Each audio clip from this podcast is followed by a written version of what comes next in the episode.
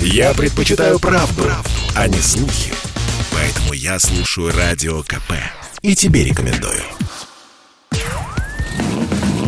Под капотом. Лайфхаки от компании «Супротек». С вами Кирилл Манжула. Здравия желаю.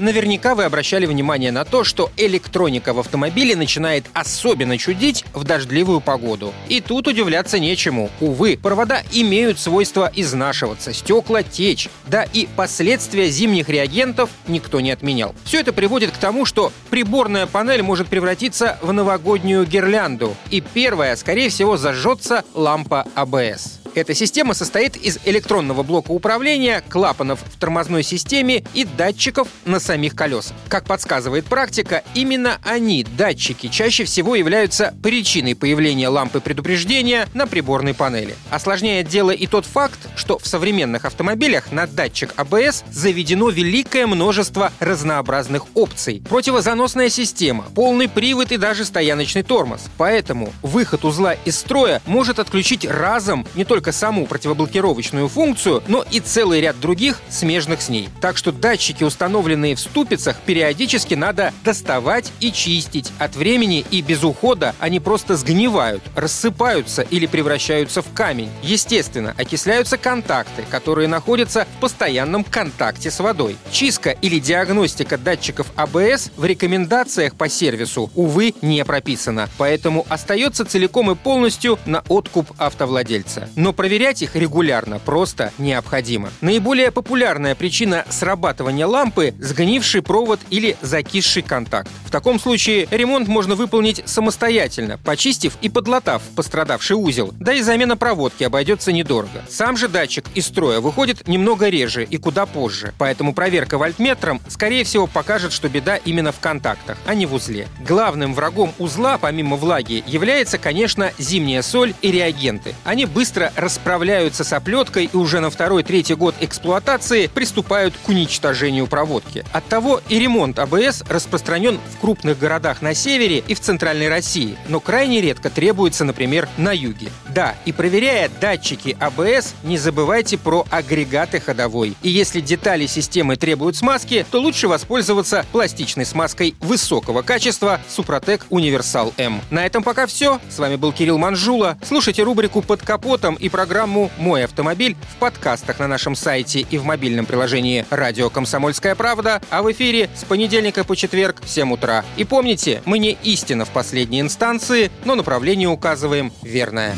Спонсор программы ООО «НПТК Супротек». Под капотом. Лайфхаки от компании «Супротек».